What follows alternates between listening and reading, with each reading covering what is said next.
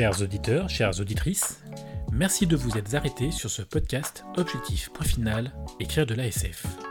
Je m'appelle Rémi, j'écris, ou du moins je me suis remis à écrire après de longues années de pause, et je vous livre mes réflexions sur le travail et l'écriture, notamment dans le domaine de la science-fiction et de la fantasy, depuis l'Inkipit jusqu'à l'objectif situé à des années-lumière, le point final. Bonjour à toutes et à tous, je suis très content de reprendre la parole comme pour beaucoup, ces derniers mois ont été chargés et mon rythme d'écriture et de réécriture s'en est un petit peu ressenti. Je m'étais fixé quelques dates à la base, à savoir terminer la réécriture pour juin 2023, mais force de constater qu'il va falloir que je revoie un peu mes objectifs puisque je ne suis pas du tout à jour.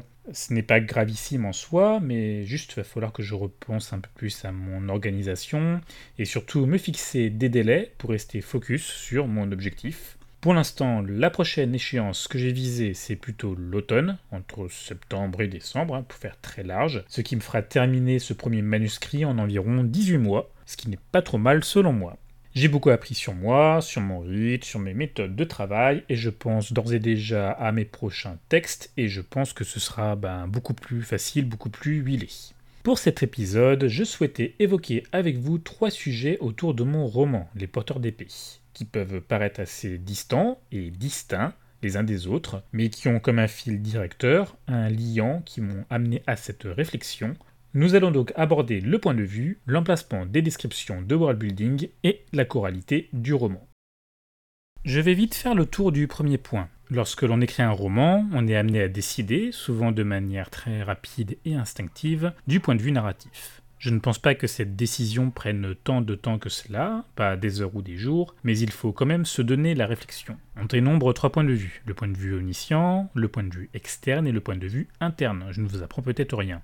D'ailleurs, je vous invite à écouter, et même réécouter, l'épisode sur Dune, puisque j'y parle du point de vue omniscient, et comment selon moi il a été assez mal amené dans le roman, et a été une grosse source de frustration qui m'a fait sortir de la lecture. Rien n'empêche néanmoins de changer d'avis et de réécrire en changeant de point de vue, mais si l'on décide de changer de cap alors que l'on a déjà écrit 50 euh, 000 mots, voire plus, ben bonjour le retravail.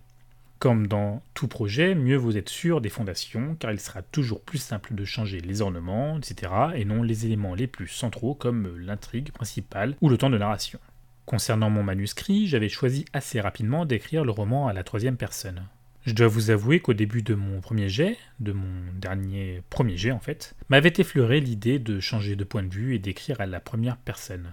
D'ailleurs, la plupart d'autres écrits que j'avais commencé, en particulier sur du roman plus contemporain, est à la première personne car justement cela facilite l'évocation des états d'âme du narrateur. J'essaye de privilégier l'explication des émotions des personnages dans la majorité de mes textes, mais en l'occurrence, Selwyn devait rester une boîte noire, un peu froide, se protégeant et se méfiant des autres, je ne pouvais me permettre de l'écrire à la première personne, beaucoup trop centré, selon moi, sur son ressenti. Donc euh, je reprends, j'avais choisi d'écrire le roman à la troisième personne, il me fallait ensuite choisir entre le point de vue interne, externe ou omniscient. Comme le héros intègre une société secrète, pleine de mystères, de malversations et d'entourloupes, il était hors de question que j'évoque le point de vue omniscient, cela revenait à révéler beaucoup trop d'intrigues. Étant donné qu'il s'agissait à la fois d'un roman d'apprentissage et d'enquête, il était plus simple d'adopter le point de vue interne. Je pense notamment à Harry Potter, qui pour moi fait plus figure de roman d'enquête dans un univers fantastique enfantin. Dans les quatre premiers tomes, et un peu dans le sixième, on suit justement l'enquête de Harry, de son point de vue, alors qu'il est ignorant et doit apprendre, et ce n'est qu'au twist final que l'on s'aperçoit que de nombreux détails délaissés des descriptions étaient en fait des clés de compréhension pour savoir ce qui s'était réellement passé. Là encore, je ne souhaitais pas non plus de point de vue externe, trop glacé, trop distant pour le lecteur, ni d'un point de vue trop euh, ouvert, je ne peux pas dire vraiment omniscient selon moi, seulement le point de vue de Selwyn vis-à-vis des relations qu'il comptait bâtir avec les différents individus qu'il allait rencontrer au cours de son aventure. Voilà qui m'a amené au problème lié au point 2 que je voulais partager avec vous, le world building. Un de mes objectifs pour cette première passe de réécriture était de rajouter des éléments de world building que j'avais oubliés. En fait, je me suis aperçu d'un gros défaut. J'avais favorisé l'action et les dialogues lors de mon premier jet, mais j'avais un peu omis de construire réellement le monde et de le décrire quels étaient les bâtiments principaux de la ville qui la rendent si majestueuse, si pittoresque, quelles étaient les habitudes des citoyens, quelles technologies fantastiques les servaient et les desservaient, et surtout, quels sont les éléments qui amènent à une société futuriste, éloignée et différente de celle qu'on peut imaginer du XXIe siècle? En fait, ma ville, ma planète, manquait de sel, de garniture, et j'étais le premier à en faire la critique il manquait beaucoup d'informations, de codes pour rappeler qu'il s'agissait d'un roman de science-fiction. Pour l'exemple, j'ai acquis et lu des essais de Orson Scott Card sur comment écrire de la fantasy et de la SF. C'est d'ailleurs précisément le nom de son ouvrage, Comment écrire de la fantasy et de la science-fiction. Bon, j'ai appris des choses dans cette lecture de cet essai, mais ce n'est pas non plus la panacée. Il avait évoqué le fait qu'un de ses premiers romans avait été rejeté. Je vais vous lire un extrait de cet essai et je vous invite à lire l'ouvrage si besoin. C'est édité chez Bragellon et ça coûte 14,90€. Mon histoire me fut retournée en temps et en heure refusée. Mais il y avait quelque chose dans la lettre d'accompagnement qui m'encouragea. Ben Bova, alors rédacteur en chef d'Analogue, me disait qu'il aimait ma façon d'écrire et qu'il espérait lire d'autres de mes histoires. Alors, pourquoi avait-il refusé Le Bricoleur? Parce que ce n'était pas de la science-fiction. Analogue ne publie que de la science-fiction, avait-il dit. Alors, évidemment, une histoire de fantaisie comme le bricoleur ne collait toujours tout simplement pas. J'étais outré, au départ. Le bricoleur parlait de pouvoir psionique d'une planète colonie et se passait dans un avenir lointain. Ce n'est pas de la science-fiction, ça Jusqu'à ce que je revoie cette histoire comme Ben Bova avait dû la voir. Il ne connaissait rien des autres histoires du cycle. Le bricoleur ne mentionnait pas que l'action se passait sur un monde colonisé par des êtres humains et le paysage n'avait rien d'extraterrestre. Cela aurait pu se passer dans un village anglais des années 1950. Quant au pouvoir psionique du héros, John Tinker, rien, rien dans l'histoire ne suggérait qu'il ne s'agissait pas de pouvoir magique. Rien non plus ne suggérait qu'il l'était, bien entendu. Il ne lançait pas des sorts, il ne frottait aucun talisman, il ne priait aucune déité païenne. Mais, en l'absence d'autres preuves, le paysage étiquetait clairement le bricoleur comme étant de la fantaisie, à cause de tous ces arbres, dans la forêt des eaux. Un décor rustique évoque toujours de la fantaisie. Pour évoquer la science-fiction, il faut des panneaux de métal et du plastique. Il faut des rivets. Les bâtiments du bricoleur n'avaient même pas de clous. J'avais découvert le premier type de frontière qui sépare les gens jumeaux que sont la fantasy et la science-fiction, la catégorie éditoriale. Beaucoup de romans d'aventure fantastique étaient d'ailleurs à mi-chemin entre la fantasy et la science-fiction, ce qui peut donner cet hybride de space fantasy. Je pense par exemple aux Chroniques de Magipour de Robert Silverberg, qui parle de la planète euh, Magipour donc. Mais dans les premières lignes, on a l'impression de lire un roman d'heroic fantasy. Je ne suis pas allé très loin, j'ai un peu feuilleté, mais je me demande si à un moment on a vraiment l'impression de basculer dans un univers rempli de codes de science-fiction comme une évolution technologique. Avoir omis des éléments de worldbuilding m'avait alors mis dans une certaine difficulté. J'avais l'impression de ne pas mentionner des poncifs de la SF, des lois de la physique, des fusées et autres joyeusetés laser, ne la faisaient rentrer que dans cette case. Je souhaitais que mes lecteurs imaginent une planète complètement différente de la nôtre, mais notre anthropomorphisme, même si c'est pas vraiment le mot à utiliser, pousse à nous voir la ville comme une ville que l'on connaît du XXIe siècle. Qui plus est, comme nous avons le point de vue de Selwyn et le point de vue interne, il n'était pas évident d'expliquer les organisations qui restent un peu cachées, obscures pour mon héros. J'avais décidé que Selwyn serait un peu ignorant, ce qui donnait des clés de facilité pour basculer dans le monde fantastique. Il est une coquille vide, peu intéressé par le monde, et il en ressentait justement cette ignorance comme une faiblesse, se servant de ses alliés du monde souterrain pour mieux apprendre ou se défendre des obstacles en surface. Cela m'a posé alors de véritables problèmes. Il devenait ardu pour moi de faire étalage des descriptions de worldbuilding si mon personnage lui-même n'en savait rien. Concernant les descriptions en tant que telles, D'après ce que voyait et interprétait mon héros, c'était pas compliqué, je pouvais décrire durant des paragraphes comment la ville grouillait sous ses yeux, à quoi ressemblaient les gens, les odeurs, les bruits, et j'avais déjà parlé de cela dans un dernier épisode, notamment comment mon incipit qui se faisait en extérieur de mon histoire pouvait permettre au lecteur d'avoir une vision de la ville. Mais par contre, je n'arrivais pas à faire des longs paragraphes descriptifs sur comment fonctionnait telle ou telle chose, tel mécanisme de la ville, telle intelligence artificielle, quelle était la catégorie de tel vaisseau militaire ou qui était le nom du gouverneur il y a de cela sans puisque Selwyn ne maîtrisait pas cette information. Concernant l'ignorance de mon héros, j'avais plusieurs moyens pour améliorer sa connaissance ainsi que celle de mon lecteur. Il pouvait très bien rencontrer une personne d'une organisation qui lui expliquait comment elle fonctionnait. Je reviens juste après à ce sujet. Mais très globalement, je me voyais très mal faire des longues descriptions de worldbuilding dans des paragraphes alors qu'il n'y connaissait rien et que son point de vue était interne. J'ai pensé à des nombreux artifices, j'en dénombre quelques-uns ici. Le premier artifice est d'utiliser ce que j'appelle des panonceaux. Dans un premier exemple, je pouvais commencer par un prologue qui expliquerait bien des choses un peu à la manière des premiers chapitres du Seigneur des Anneaux, dans lequel il y a par exemple un chapitre entier sur l'herbe à pipe, ou alors du message défilant, durant les premières secondes dès que la lumière du cinéma s'éteint, de la saga Star Wars. Dans ce dernier, je me suis toujours dit que ce texte n'apportait pas grand-chose narrativement. Certes, cela peut économiser quelques scènes, mais on n'a pas besoin de tout cela pour comprendre le contexte politique. George Lucas est suffisamment bon dans ce domaine pour permettre à son audience de comprendre. Pour moi, ce texte défilant est unique. Il permet au spectateur, à sa famille, en train de discuter ou de lire le programme du cinéma, de rentrer lentement dans l'histoire, de terminer sa phrase, de fermer son livre, de se dire ⁇ ça y est, je suis dans le film ⁇ Mais au final, quelques lignes valent parfois 10 000 images. Je pense notamment aux scènes d'introduction de Blade Runner où en seulement quelques lignes on explique tout le contexte. Les androïdes, les Blade Runner, jusqu'au point de vue hypocrite et politiquement correct quand on parle de retrait des androïdes au lieu de parler de leur mort, ce qui amène toute la réflexion sur leur droit d'exister, le tout en quelques mots.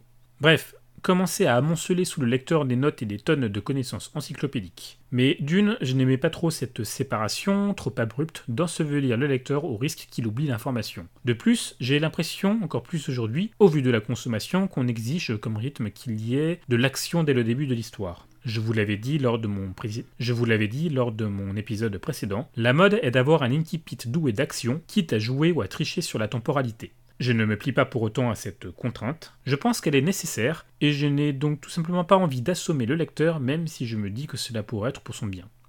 Une autre possibilité est d'en faire une épigraphe ou un exergue. Je cite le dictionnaire, citation placée hors texte, à droite en début du chapitre, qui illustre le propos du texte. J'en ai vu parfois des très longues, qui peuvent même faire une page entière. Il s'agit parfois d'une citation n'ayant aucun rapport, anachronique, on peut trouver par exemple des paroles d'une chanson du XXe siècle dans une histoire se passant bien avant, ou dans un monde de fantaisie. Elle peut être attribuée à un auteur existant, comme par exemple les paroles de Danton dans Le Rouge et le Noir, ou s'intégrant à la diégèse du livre, comme par exemple les citations du journal de la princesse Irulan dans Dune, des préceptes de Grand-Maman Lee dans Wang de Pierre Bordage, j'en parlerai en détail un peu plus tard. Parfois, la fonction est extrêmement utile. Je pense notamment au premier tome de La geste des princes démons de Jack Vance, où des indices étaient cachés dans les exergues pour identifier qui est la cible du héros.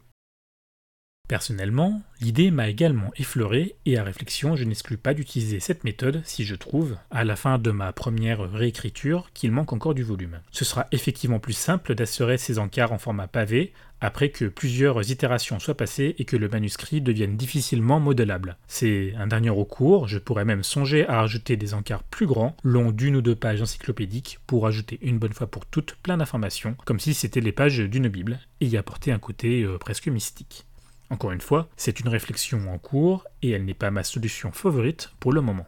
La troisième possibilité, c'est d'amener l'information par le dialogue. Le rythme est alors un peu plus vif, il s'agit d'un échange et cela permet à un personnage de prendre vie. Cela peut parfois être amené de manière plus ou moins subtile. Je pense par exemple à une scène où mon héros rencontre un personnage de l'organisation de sa compagne, et ce personnage va lui fournir euh, beaucoup d'informations car sa compagne lui en a caché pas mal. Mais lorsqu'il s'agit vraiment d'un cours magistral, le problème c'est que le dialogue peut vite devenir un long monologue avec seulement quelques approbations de l'interlocuteur en apprentissage. Il faut alors penser à des twists, comme par exemple couper le dialogue par de l'action, ou user de quelques autres stratagèmes. Je pense par exemple, le personnage sachant peut très bien poser une question, et à sa grande surprise, l'interlocuteur connaît la réponse, ce qui augmente la proportion, euh, ce qui augmente sa part dans le dialogue. Il peut alors prendre le rythme de la discussion glisser une longue phrase, et cela permet d'équilibrer le Évidemment, il faut faire preuve de subtilité et ne pas apporter sur un style direct les informations. C'est l'erreur qu'on peut voir parfois au cinéma quand on rate une scène d'introduction. Je pense notamment à une séquence du film Resident Evil euh, que j'avais vu. J'avais vu cet extrait dans une vidéo du, joueur du grenier où un personnage évoque à haute voix la biographie en quelques phrases du protagoniste. Donc ça donne par exemple un dialogue du type Eh toi tu rates complètement ta vie car ton frère il est en prison. Et étant donné que les jeux vidéo s'inspirent également de films, je, il me vient à l'esprit une séquence de Metro Exodus où un personnage secondaire explique toutes les relations et les enjeux. Cela donne quelque chose du genre Je suis le général, et si tu te maries avec ma fille ici présente, alors tu seras mon héritier.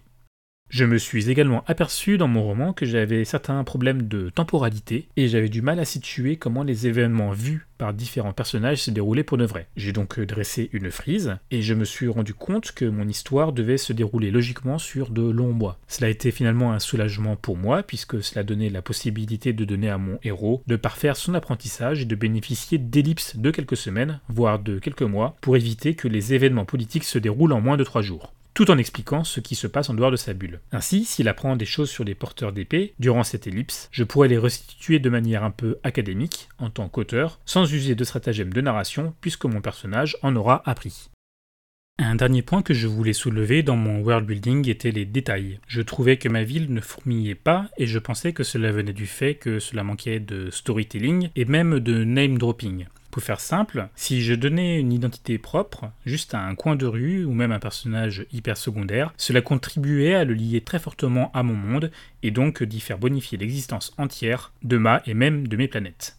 Une de mes méthodes a été de rajouter également une liste de personnages, de lieux et de leurs particularités. Je voulais créer des endroits un peu anecdotiques, un peu à la manière que vous, chers auditeurs, connaissez certainement un café ou un restaurant avec une ambiance, une décoration, un tenancier très particulier qui fait tout son charme. J'ai donc décrit toutes les organisations, leurs chefs, leurs lieutenants, créé quelques noms de personnages. Pour ce faire, je me suis amusé à faire des recherches, à utiliser un petit peu euh, l'étymologie en remplaçant des adjectifs euh, par des noms pour créer ces noms de personnages. Et ainsi, lors de la réécriture, si j'avais besoin d'évoquer une personne ou un lieu, autant intégrer ce nouveau nom, sa nature et ses fonctions pour rendre l'univers encore plus palpable. Ce point de vue unique, cette temporalité mal maîtrisée et ce manque de description par opportunité m'amène alors au troisième point, la pseudo-choralité du roman. Un roman choral est un roman où l'on suit plusieurs personnages et bien sûr leur propre arc narratif quand ils sont isolés, seuls ou en groupe. Le parfait exemple est la saga Le Trône de Fer, Game of Thrones pour les amateurs de la série. Dans le livre, chaque chapitre est du point de vue d'un personnage. Dans les premiers tomes, il s'agit des Stark, on y inclut également Jon Snow, Tyrion et Daenerys. Puis dans les autres tomes, d'autres personnages comme Cersei, Ser Davos, Jaime, Tyrion, Samuel, et ainsi de suite. D'ailleurs, j'ai l'impression que les séries télé adoptent énormément ces codes, et ce depuis les années 2000. Avant, on ne suivait qu'un seul groupe de personnages, avec un peu de scène sur ses alliés ou les méchants, mais globalement, on voyait à l'écran, à la grosse louche, 70 à 80% du temps de nos héros. Aujourd'hui, les arcs sont beaucoup plus distribués, je pense par exemple aux séries Star Trek qui ont traversé le temps. Dans la toute première version, donc des années 60, on suit très souvent volontiers les choix du commandant Kirk, interprété par William Shatner, mais dans les séries les plus récentes, comme Star Trek Discovery, si le personnage principal Michael Burnham, interprété par Soneca Martin Green, est le personnage central de la série, le nombre et la durée de scène des autres membres de l'équipage, comme Saru, ou le lieutenant Tilly, ou le euh, spécialiste Stemmet, est beaucoup plus important. Un dernier point m'était soudainement venu lors de mon écriture, et assez tôt dans le process du premier jet, j'avais eu envie, pour le plaisir, d'écrire une scène avec un personnage secondaire de mon roman, à savoir le gouverneur, Edgar, c'est-à-dire le dirigeant de la ville. Un aspect un peu amusant, le personnage du gouverneur a gagné instantanément en substance quand je lui ai trouvé son nom. Je sais que beaucoup d'auteurs et beaucoup d'autrices cherchent le nom d'un personnage pendant très longtemps. Pour moi, si je crée un personnage à la volée, en mode jardinier, j'improvise son nom, avec l'idée qu'à la réécriture, j'aurais retrouvé des meilleurs noms, il m'a et il m'a suffi d'une modification en masse sur Scrivener, mon éditeur de texte, pour régler l'affaire en quelques secondes. D'ailleurs, pour être dans la confidence, je n'ai pas encore trouvé le nom d'un des antagonistes du héros, j'ai donc choisi un nom un peu par hasard, je l'aime pas trop, mais je ne peux m'empêcher de me dire que je l'ai suffisamment esquissé dans mon esprit pour que son nom m'importe peu, et que lorsque je le trouverai, eh ben juste un tour de passe-passe suffira. Paradoxalement, avoir choisi tôt le nom du personnage du gouverneur a créé immédiatement une impulsion de prestance. Je me suis aperçu toutefois qu'il était évoqué que trop succinctement au fil du roman. C'était juste un personnage plus que secondaire qu'on évoque dans les discussions légères, au même titre qu'aujourd'hui, si vous prenez le bus, il y aura toujours quelqu'un pour parler de politique entre la vie de tous les jours et le beau temps, et se plaindre du président ou du maire. Mais lui, je voulais le faire intervenir. Je n'arrivais à trouver le moment où il pouvait apparaître. Donc j'ai tout simplement créé une scène, et cela m'a permis d'exposer des faits politiques historiques de manière souple, et surtout au final d'avoir envie de l'intégrer encore plus dans l'histoire. À la fin du premier jet, j'ai fait un tableau avec en ligne les différents chapitres et en colonne les personnages intervenants pour m'assurer qu'ils étaient assez égaux. Ainsi, certains personnages n'intervenant que peu, j'ai décidé de les supprimer les scènes, voire de fusionner les personnages aux fonctions similaires en gardant les noms et les caractéristiques des autres pour des écrits futurs. Mais concernant ce fichu gouverneur, il n'avait qu'une case cochée en tant que héros d'un chapitre, puis d'autres fois où il faisait juste un caméo. Vous avez également parlé, durant mon épisode sur Dune, d'un personnage que j'ai nommé Nashkin Vradin. Il était le héros d'un plagiat que j'avais commencé à écrire à l'âge de 13 ans, alors que j'écrivais mon premier roman de science-fiction et que je retranscrivais le film que j'avais visionné pendant les vacances. Encore une fois, si vous ne vous en souvenez pas, je vous invite à le réécouter ou à l'écouter si vous ne venez de découvrir le podcast. Je l'ai ressorti pour donner plus de corps à l'univers, et finalement il est revenu sur les devants de la scène personnage principal d'un moment clé de mon roman, j'ai fini par ajouter plusieurs scènes supplémentaires avec lui. Ces chapitres donnent également beaucoup d'informations sur l'organisation, la nation qu'il représente et surtout la vision un peu excentrée de la planète, donnant plus de volume à l'aspect SF et en particulier Space Opera. Cela me gênait un peu car j'avais vraiment centré mon histoire sur mon héros Selwyn et je ne voulais basculer dans le roman choral. Si c'était le cas, il faudrait que le gâteau soit partagé de manière quasi équitable. Un tiers pour le gouverneur, un tiers pour Vradin, un tiers pour Selwyn. Allez, peut-être une autre proportion de l'ordre de 20%, 20%, 60%, soyons fous. Mais pourquoi pas en fait vouloir absolument se dire qu'il faut équilibrer? Ne pourrais-je être libre d'avoir un chapitre juste sur un personnage particulier, quitte à ne jamais le réutiliser, s'il peut servir à donner de l'impulsion, un peu de rêve, indirectement du volume à l'univers, ce qui va servir au héros? Est-ce vraiment une demi-douzaine de pages de perdu? Qu'est-ce qui m'en empêchait? Ce qui m'a débloqué, c'était la lecture du premier tome du diptyque Wang, de Pierre Bordage. Je viens d'ailleurs de le terminer, la lecture du second tome et dernier. Dans ce roman, on suit les pérégrinations de Wang, un Chinois habitant dans le bloc Est d'une Europe post-apocalyptique qui veut passer le rideau électromagnétique, un mur qui sépare les blocs orientaux et occidentaux. On suit alors complètement son périple au travers de l'Europe euh, continentale, quand soudainement un paragraphe sur un personnage dont on n'a jamais entendu parler surgit sans prévenir. Pourquoi? Puis très vite, au fur et à mesure que les paragraphes sur ce personnage reviennent, on comprend ce qui va attendre et vers quoi se dirige le héros de l'histoire, Wang. Je viens de terminer la lecture de ce roman et je m'aperçois que Wang occupe euh, de moins en moins le rôle de personnage point de vue, mais il reste globalement le personnage héros central de l'histoire. Et quand je réfléchis, je trouve que le roman, si selon moi ressemble un peu trop à un SAS en mieux écrit et dans un univers science-fiction, est globalement très très bien narré, extrêmement bien équilibré dans ses intrigues, avec l'apport des personnages secondaires qui peu à peu prennent le spotlight dans la figure équilibré dans ses intrigues, ses dialogues, ses scènes d'action et sa description. Cela fonctionne magiquement, et je pense que c'est une excellente idée pour le reste de mon œuvre. Cela amène plus de vie, plus de volume à ces nouveaux personnages qui, eux, peuvent exprimer leur propre connaissance de leur univers, politique et tactique, de la cité-planète sur laquelle ils résident, et pallier à l'ignorance à la fois du héros et du lecteur. Donc aujourd'hui, il y a quelques chapitres sur le gouverneur, quelques chapitres sur Nashkin Vardin, où ils sont les héros de leur propre chapitre, et non des personnages secondaires. J'ai même intégré deux chapitres avec des personnages point de vue qu'on ne verra pas de sitôt. Je verrai plus tard si je dois les supprimer et les réutiliser, mais pour l'instant, je suis persuadé qu'ils ont à la fois leur utilité et qu'ils donnent une saveur tout particulière. Voilà où j'en suis globalement sur l'équilibrage de mon roman, les contraintes et les difficultés que j'ai eues là-dessus, et les points de déblocage qui font que, selon moi, mon manuscrit est un petit peu unique. Concernant cet épisode, je vous remercie chaleureusement de l'avoir suivi, surtout que nous sommes en plein mois de juillet. Pour ma part, j'ai déjà pris mes vacances, j'en reprendrai un peu plus en septembre, et je profite du calme estival pour avancer sur mes sujets professionnels, mais également sur mon roman, bien entendu. Je me suis déjà prévu de longues plages de réécriture, et j'espère ne pas en être dérangé. Sur ce, je vous laisse vaquer à vos occupations. N'oubliez pas de lire et d'écrire de la SF si vous le souhaitez. Je vous dis à très bientôt pour un prochain épisode. Salut